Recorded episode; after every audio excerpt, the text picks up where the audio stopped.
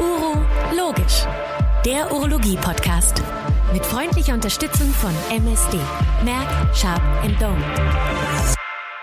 Liebe Hörerinnen und Hörer, herzlich willkommen zu einer neuen Folge des Urologisch Podcasts der DGU. Ich freue mich heute ganz besonders, dass wir wieder ein bisschen ganz spezielle äh, Themen besprechen werden zu bestimmten wissenschaftlichen Hintergründen. Heute soll es um das Blasenkarzinom gehen und ich freue mich ganz besonders, dass ich heute tatsächlich mit zwei Menschen spreche. Nämlich da ist zum einen Gentleman First, der berühmte Professor Axel Merseburger aus Lübeck. Lieber Axel, herzlich willkommen. Und vielleicht bist du so nett und stellst äh, die weibliche Begleitung an deiner Seite mal vor. Ich freue mich nämlich, äh, dass ihr hier zu zweit auftretet heute. Christian, vielen Dank für die Einladung und Gruß von der Küste aus Lübeck, aus der Marzipan-Hansestadt Lübeck. Heute mal nicht als Webinar bei UroTube, sondern als Podcast. Ich bin sehr gespannt auf das Format und wie du schon angekündigt hast, mit Unterstützung. Frau Dr. Rösch sitzt neben mir. Viele kennen sie wahrscheinlich noch als Marie Hupe von den vielen Beiträgen auf Kongressen zum Thema Urothelkarzinom. Sie hat jetzt geheiratet und äh, heißt jetzt, wie gesagt, Rösch. Insofern bleibt aber ihre Kompetenz beim Urothelkarzinom vorhanden. Deshalb freue ich mich, dass ich dich, Marie, jetzt hier dabei habe, damit wir das Thema Urothelkarzinom, was hat sich da geändert, zusammen mit Professor Wülfing, dir Christian, besprechen können. Also wie gesagt, du hast uns beide für die nächsten Minuten zu den spannenden Aspekten, die du uns gleich noch fragen wirst. Ja, moin. Ich freue mich auch sehr über die Einladung, Herr Professor Wülfing. Ähm, genau, ich bin jetzt Fachärztin hier bei Professor Merseburger am UKSH in Lübeck und freue mich auf das Gespräch jetzt.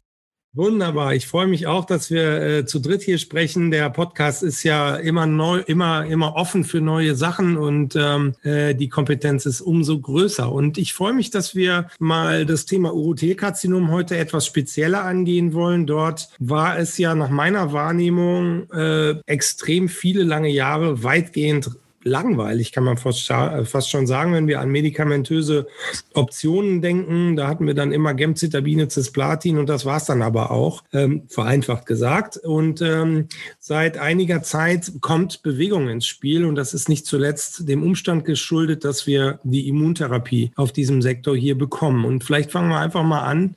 Ähm, ähm, sind ja so ein bisschen auch in dem Thema äh, mit Leitlinien unterwegs. Axel, da bist du auch immer sehr aktiv gewesen äh, in den Leitliniengremien, in der ERU, in der AUO. Und äh, ich bin gespannt, wie sich die Leitlinien, aber vielleicht auch die, die Freiräume, die wir äh, zwischen den Leitlinien auch noch haben, hier in unserem Interview hier rausarbeiten lassen. So, und jetzt würde ich doch mal sagen, lass uns mal einsteigen. Wo seht ihr denn in den letzten Monaten ähm, so eigentlich die Hauptveränderungspunkte, wenn man mal in First Line, Second Line, Third Line und solche Dinge hineingeht. Ja, also wie Sie ja schon sagten, hat die Immunonkologie die Therapielandschaft beim Urothelkarzinom grundlegend verändert.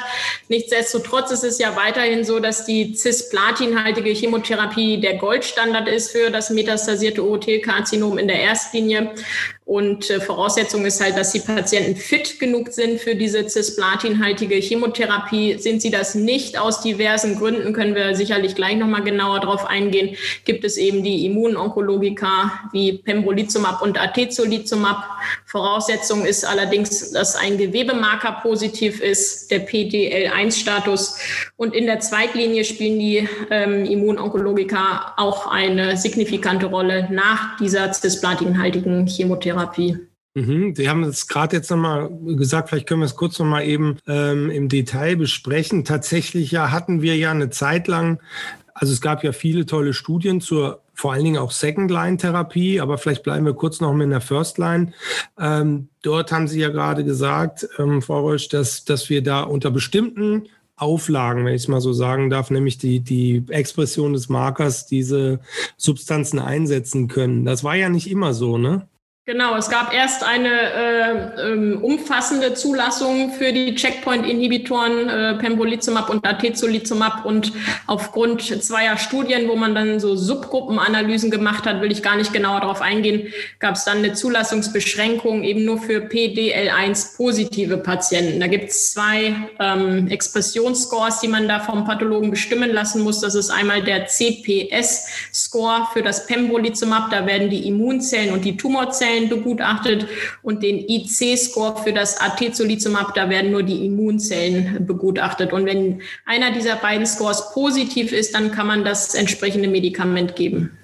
Und wir, wir haben das ergänzend hier mit unserem Patho-Team so besprochen, dass ab muskelinfiltrierendem Tumorleiden wir gerne diesen Marker haben wollen. Ich weiß nicht, wer das in Hamburg macht, aber das finden wir wirklich ganz gut, weil das ist ja doch dann ein Tumorstadium, wo man doch einen Progress oder äh, eine metastasierte Situation haben könnte in einigen Fällen. Und deshalb hilft uns das schon mal in der Planung weiter, dass wir wissen, ist das PDL-positiver Tumor oder nicht. Mhm. Sehe ich ganz ähnlich, machen wir ähnlich. Man hat ja die Diskussion, soll man jetzt bei jeder TOR das gleich mit anfordern? Ich denke, ähm, dass das ganz sinnvoll ist, wie er das beschreibt. Also bei, bei muskelinfiltrativen Tumoren, dass man es für den Fall, dass Metastasen kommen, dann schon mal in der Hinterhand hat. Finde ich, finde ich gut. Die praktische Frage an dieser Stelle ist natürlich, ich persönlich finde, man hat dann so gedacht, na ja, ach schade, warum ist denn das so eingeschränkt? Warum kann man die Substanzen jetzt nicht allen geben? Gründe haben Sie gerade genannt, Frau Rösch. Ähm, auf der anderen Seite ist natürlich auch die Frage, ähm, ob wir nicht auch in der First Line, das finde ich ganz spannend, ähm, Sie haben selber darauf hingewiesen, nämlich bei den Cisplatin-unfitten Patienten eben auch andere Möglichkeiten haben. Wie sieht es damit aus? Ich denke an das gute alte Carboplatin, was so nach meiner Wahrnehmung eine gewisse Renaissance auch erlebt, oder? Ja, das stimmt. Das kommt jetzt in den aktuellen Studien immer mehr raus, dass in den aktuellen Studienkohorten die Carboplatin-Patienten gar nicht so schlecht laufen. Also man kann ja ähm, das oder das häufigste Kriterium, was man ja begutachtet, wenn es um die Chemotherapie geht, ist ja die GFR, also die Nierenfunktion. Es gibt noch äh, andere Faktoren, die für die Cisplatin-Fitheit, sage ich mal, eine Rolle spielen. Das ist dann ähm, ähm das Hörvermögen, die Polyneuropathie, also Nervenstörungen, die die Herzinsuffizienz oder auch der ECOG-Status, also der Allgemeinzustand des Patienten. Diese ganzen Faktoren muss man immer äh, in der Gesamtheit äh, be betrachten, wenn man äh, überlegt, ob der Patient Cisplatin fit ist oder nicht und sowieso natürlich auch immer im Patientengespräch herausfinden, was möchte der Patient. Also nicht nur an den rein trockenen Faktoren entscheiden. Und ähm, ja, jetzt hat man natürlich die, die komfortable Situation, wenn man äh, das Gefühl hat, ein Patient ist nicht Cisplatin fit, dass man dann rasch wechseln kann auf diese Immunonkologika oder diese Checkpoint-Inhibitoren. Aber man sollte das wirklich auch kritisch äh, begutachten. Kann man den Patienten nicht vielleicht auch Cisplatin in einer Split-Dose geben? Also nicht die volle Dosis, sondern auch aufgeteilt die Dosen oder eben auch auf das Carboplatin, was Sie angesprochen haben, umswitchen. Äh, denn diese beiden ähm, ja, äh, Schemata kann man auch bei einer schlechteren Nierenfunktion durchaus geben. Jetzt mal Hand aufs Herz. Was ist denn mit dem PDL-positiven Cisplatin-Unfitten? Ja, da können wir doch auch Carboplatin geben. Ja, also ähm, wir haben äh, das bei uns jetzt in der Klinik schon so ähm, als Standard, dass wir wirklich immer versuchen, den Patienten, ich sage jetzt mal, eine platinhaltige Chemotherapie zu geben. Ich habe jetzt nicht das Wort Cisplatin genommen, sondern platinhaltig. Mhm. Ähm, wir versuchen das wirklich, diese platinhaltige Chemotherapie als Erstlinie zu geben, weil wir eben in den aktuellen Studien, wie zum Beispiel die Danube-Studie, die jetzt auf dem ERU ähm, äh, vorgestellt worden ist oder auch die, die Triplettenstudien, sage ich mal, die Keynote, die ja Pembrolizumab mit der Chemotherapie oder die im Vigor-Studie, die eben Atezolizumab mit der Chemotherapie untersucht hat. In diesen Subgruppen hat man gesehen, dass die Carboplatin-Patienten eben nicht schlecht laufen. Und man hat weiterhin noch den Vorteil, dass man dann mhm. die Avelumab-Maintenance-Therapie eben noch anschließen kann. Wenn die Patienten unter einer platinhaltigen Chemotherapie mindestens eine stabile Erkrankungen haben, darf man ja jetzt seit neuestem Avelumab, also den Checkpoint-Inhibitor Avelumab als Maintenance geben. Das ist so ein schöner Therapiepfad, den man dann hat. Und ähm, genau, ja. Axel?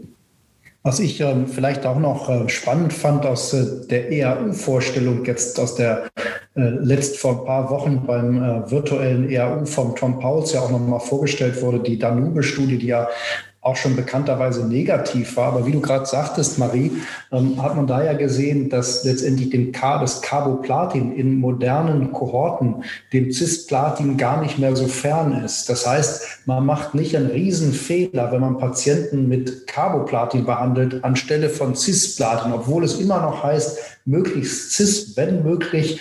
Ähm, ich denke, man muss das dann wirklich ganz offen mit dem Patienten besprechen. Was ich immer so mitgenommen habe in den letzten Jahren, dass ähm, beim Urothelkarzinom gerade auch vor dem Hintergrund der jetzt Switch-Maintenance-Daten, der Available-Daten, aber auch den guten Sequenzdaten, Zweitlinie Pembrolizumab, dass es eine lebenslange Therapie ist. Das ist wie beim Prostatakarzinom metastasiert, eine kontinuierliche Therapie ist, dass es nicht irgendwann heißt, wir sind jetzt nach sechs Zyklen fertig mit der Chemo und dann haben sie Jahre Ruhe.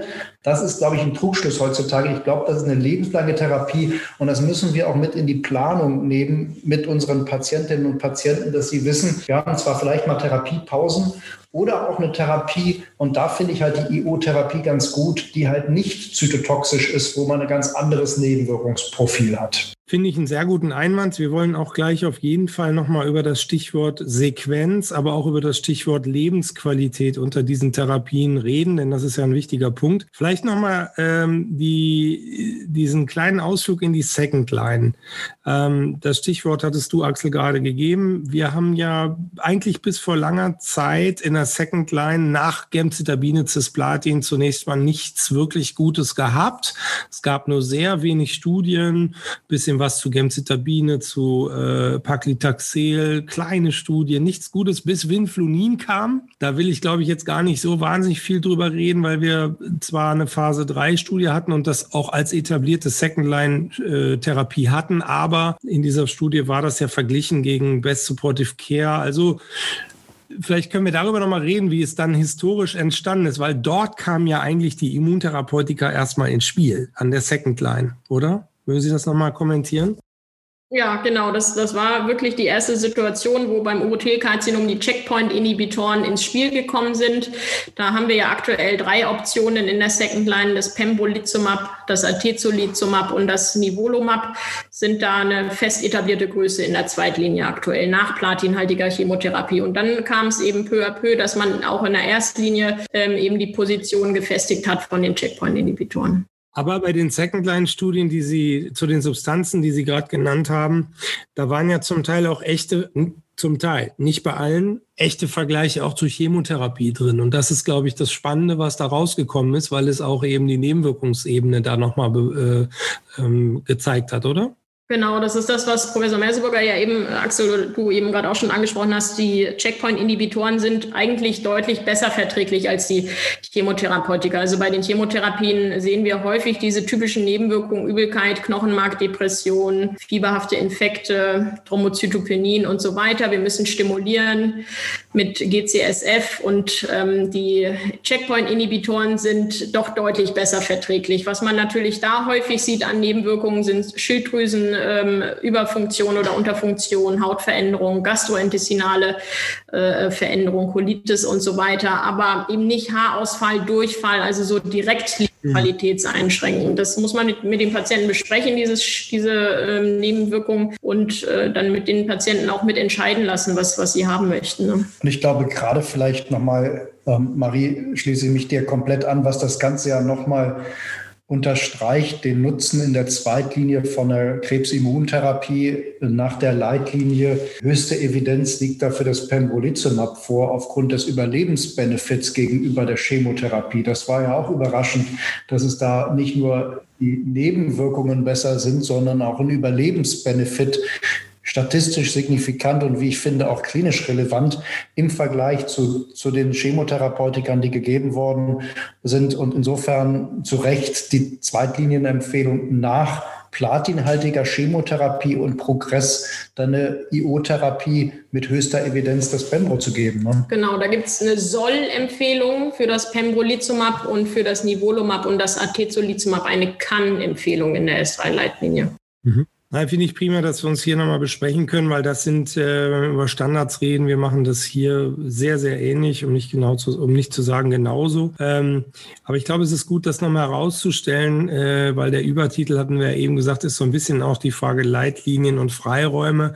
Ähm, ich finde, das ist so ein Thema, wo wir bislang eigentlich uns auch gut auf die Daten verlassen konnten und das im Alltag eben sowohl effektiv ist, aber eben auch die Substanzen trotz der im Hinterkopf befindlichen gefürchteten äh, immunvermittelten Nebenwirkungen am Ende aber wirklich sehr gut verträglich sind. Ja. Was ja auch neu ist, wenn ich das noch ergänzen kann, es gibt jetzt ja auch die sechs Wochen Formulierung, also die Zulassung für sechs Wochen was ja dann die Behandlungsintervalle gerade so in Pandemiezeiten, wo es ja, auch wenn die Zahlen naja so hin und her gehen, aber äh, das ja doch mit gewissen Hürden verbunden ist, zum Teil in Praxen und Kliniken, äh, dann die Therapie zu kriegen. Also insofern spricht das ja auch für, für die IO-Therapie. Ne? Das ist ein guter Hinweis, äh, weil vielleicht darf ich das kurz einflechten, was mir gerade durch den Kopf geht.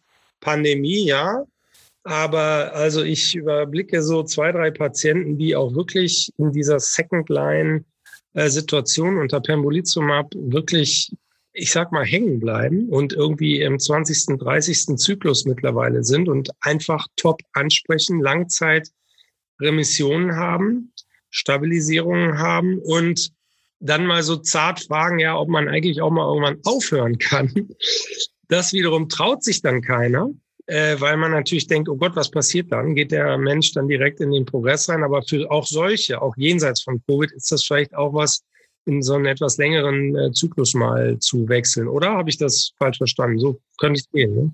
Ja, ich denke, da kann jede Klinik von ähnlichen Patienten sprechen. Wir haben auch Patienten, jetzt nicht unbedingt Urothelkarzinom, sondern auch Nierenzellkarzinom, die die 50. Gabe Nivolumab haben und äh, wo es dann auch um die Frage geht, können, können wir aufhören oder nicht. Der Patient verträgt die Therapie aber so gut und möchte die fortgeführt haben. Ich glaube, wir haben es jetzt bei dem so gemacht, dass wir nur noch jede zweite Gabe geben. Also ähm, ich will hm. nicht sagen eine homöopathische Dosis, die haben ja eine lange Halbwertszeit, die Checkpoint-Inhibitoren, aber da gibt es eben keine Studien zu, wie man aufhört mit den ähm, Substanzen. Ne? Sehr gut.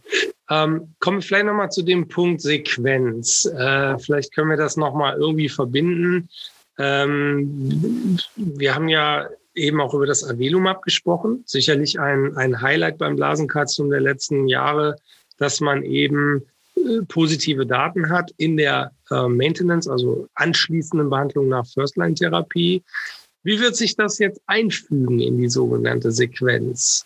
Ja, gute Frage. Auch da gibt es ja, wenn man es ganz trocken betrachtet, auch noch keine Studien. Was macht man nach Progress, nach Maintenance Avelumab? Ähm, der Patient hat dann zwei Therapieformen ähm, schon bekommen, einmal die klassische Chemotherapie und die Checkpoint-Inhibitoren. Wenn er danach einen Progress hat, ist das auf jeden Fall ein individuelles Vorgehen. Axel, was meinst du?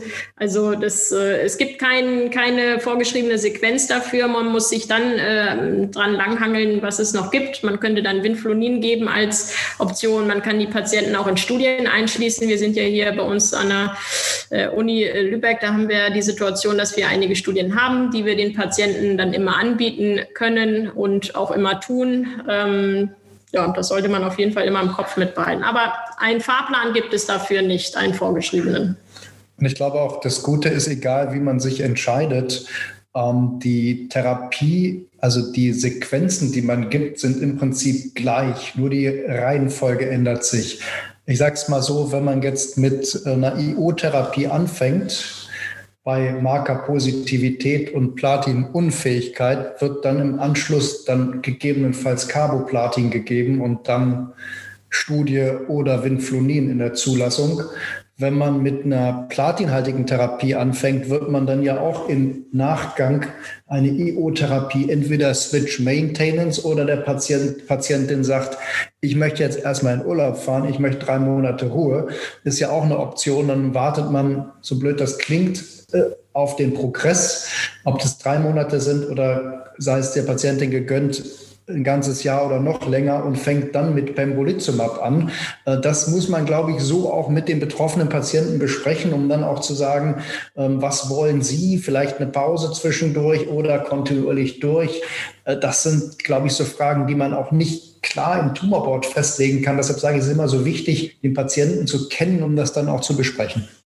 Axel, eine anknüpfende Frage, wenn ich so die gängigen äh, Sequenzen sehe, also sagen wir tatsächlich mal Second Line äh, Permolizumab, dann haben wir eben miteinander festgestellt, dass das bislang gültig war für die vorausgehende First-Line-Therapie mit einer platinhaltigen Therapie. Irgendwie ganz klar. Und da geht es ja auch um Zulassungsstatus. Jetzt kommen, wie, wie gesagt, auch vermehrt Avelumab-Patienten, die in der Maintenance sind, aber auch irgendwann in die Second Line, in die sogenannte Second Line dann kommen. Und ich frage mich, ähm, erstens, würdest du mir recht geben, dass es noch nicht klar ist, zu sagen, oh, der hatte ja schon Immuntherapie mit Avilumab, dann kann man kein Pembrolizumab oder anderes mehr geben. Ich würde nämlich behaupten, das ist noch zu früh. Das ist noch nicht klar, ob es da so etwas wie eine Kreuzresistenz gibt. Und das Zweite ist, würde denn der Zulassungsstatus das überhaupt erlauben? Das mit dem Zulassungsstatus ist ein Thema, was wir immer mehr kriegen, auch bei anderen Tumorentitäten, dass wir eingeholt werden, dass der Zulassungsstatus gewissermaßen eingeholt wird durch neue Daten und das alles nicht mehr passt. Also die, den ersten Punkt Zulassungsstatus, das passt.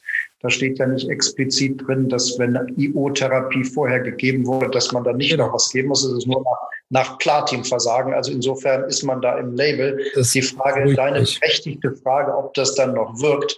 Ich bezweifle es, ob man dann mit sehr, sehr ähnlicher Therapie, Wirkmechanismus und selben Ansatzpunkt, aber da wäre Frau Rösch die in dem Bereich auch geforscht hat, mit einem Forschungsaufenthalt in den USA, gleich nochmal die, die bessere Ansprechpartnerin, dazu sich zu äußern. Ich würde nur sagen, persönlich wünsche ich mir dann einen anderen Wirkmechanismus, sei es dann im Rahmen von FGFR-Inhibition über eine Studie, Torstudie, Stichwort, oder wenn eine Studie offen ist in der Drittlinie, dann mit Enfortumab Vedotin oder einem anderen Antikörper. Also da würde ich mir wünschen, dass wir dann in ein anderes Mode of Action nochmal gehen.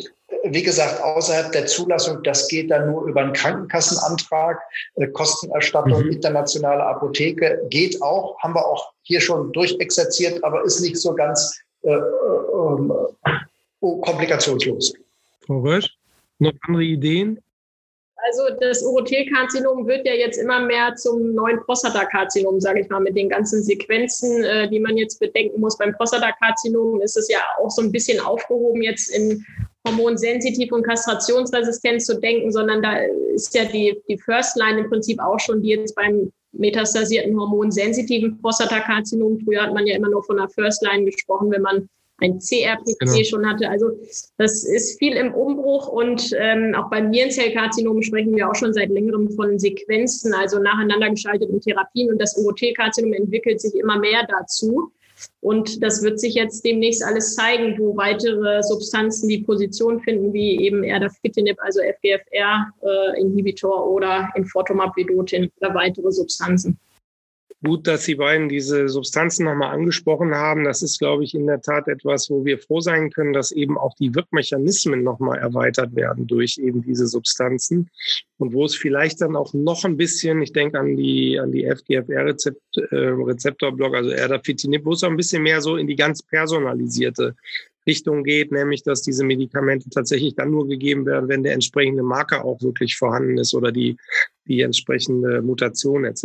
Ähm, aber was ich noch mal kurz zum Abschluss äh, noch mal besprechen will, weil es mich auch wirklich in allen möglichen Entitäten bewegt, wenn wir uns, wenn es wirklich so wäre, dass also die eine Immuntherapie nach der anderen nicht mehr wirkt, also nach dem Motto einmal Immuntherapie gegeben, Patient progredient, dann braucht man es nicht mehr zu geben, dann und das ist im Moment ja konkret die Frage, geht Second-Line-Immuntherapie noch nach Avelumab Maintenance?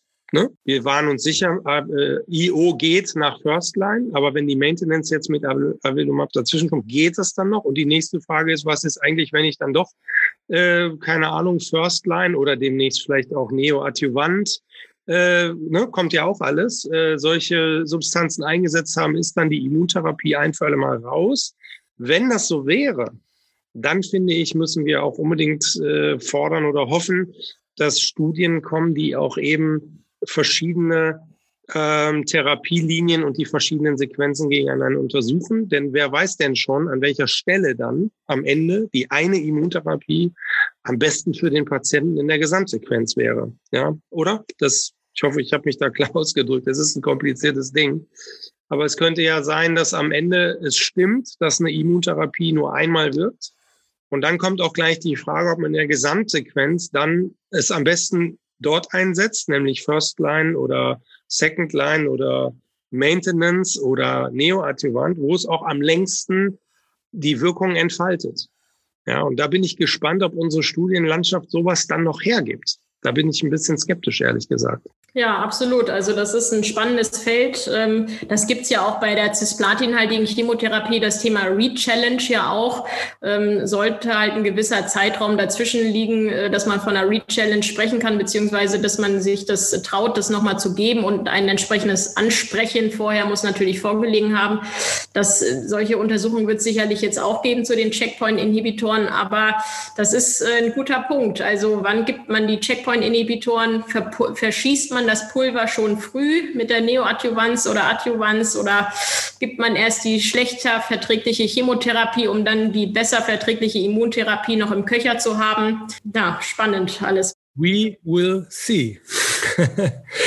Ja, ich äh, fand das ein wirklich sehr gutes zusammenfassendes Gespräch. Ich glaube, wir haben viele auch relevante Punkte der Leitlinien, der aktuellen Themen der Leitlinien, dann aber, aber auch der Zwischenthemen hier besprochen. Ich danke Ihnen ganz herzlich, liebe Frau Rösch, dass Sie hier mit eingestiegen sind. Das war großartig. Ähm, der Herr Merseburger hat es völlig korrekt eingeleitet. Sie haben richtig viel Ahnung von dem Feld. Super. Dir, Axel, vielen Dank, dass du hier auch mit zur Ver Verfügung äh, standest und deine Expertise hier mit eingebracht hast. Ich bin gespannt, äh, wie sich dieses Thema in den nächsten Jahren entwickelt. Und ich freue mich sehr, äh, dass wir das hier heute machen machen konnten. Grüße herzlich nach Lübeck und grüße alle unsere Zuhörerinnen und Zuhörer. Vielen Dank. Vielen Dank, hat Spaß gemacht. Christian, da können wir uns nur anschließen. Viele Grüße in die Hansestadt Hamburg. Genau. So ist das. Alles Gute und bis bald. Uro Logisch, der Podcast von Urotube. Mit freundlicher Unterstützung von MSD. Merck, Sharp Dome.